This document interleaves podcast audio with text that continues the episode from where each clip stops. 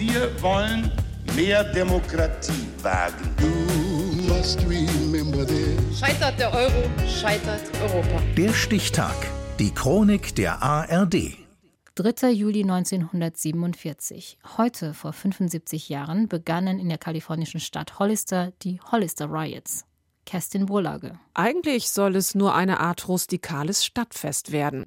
Die Gypsy Tour Motorcycle Rally ist ein dreitägiges Event, bei dem hauptsächlich weiße Motorradfans aus dem ganzen Land zusammenkommen, um Rennen zu fahren und zu feiern. Schon seit den 1920er Jahren gibt es in den USA solche organisierten Treffen, beliebt vor allem bei Motorradclubs.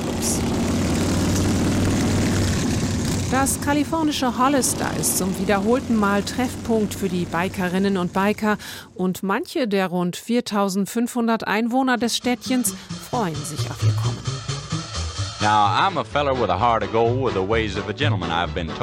Es bringt Abwechslung in den Alltag und Geld in die Kassen. Manche der Einheimischen packen deshalb bei den Vorbereitungen mit an oder stellen Schlafplätze bereit. Doch womit niemand rechnet, ist der diesjährige Andrang. Es ist die erste Gypsy-Tour seit dem Ende des Zweiten Weltkrieges und so rollen am 3. Juli 1947 rund 4000 Menschen in Hollister ein, fast so viele wie das Städtchen Einwohner hat. Ein großer Teil sind Männer, die im Krieg gekämpft haben. Viele von ihnen sind traumatisiert, manchen fehlt der Adrenalinkick.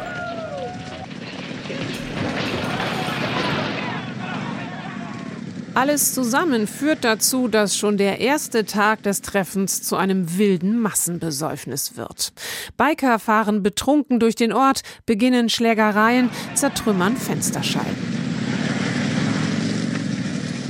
Nachts schlafen sie in Vorgärten und auf den Bürgersteigen, um am nächsten Tag genauso weiterzumachen, bis die Polizei einschreitet und Dutzende der Motorradfahrer verhaftet. Ruhig wird es erst, als am dritten Tag das Event zu Ende geht.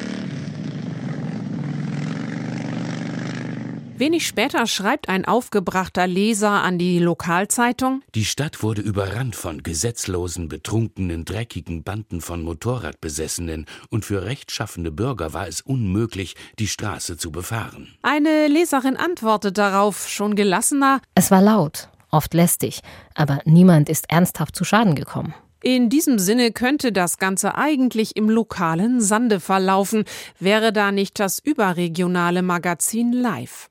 14 Tage nach dem Ereignis veröffentlicht es ein Bild aus Hollister. Darauf zu sehen ein Betrunkener auf einem Motorrad inmitten kaputter Bierflaschen.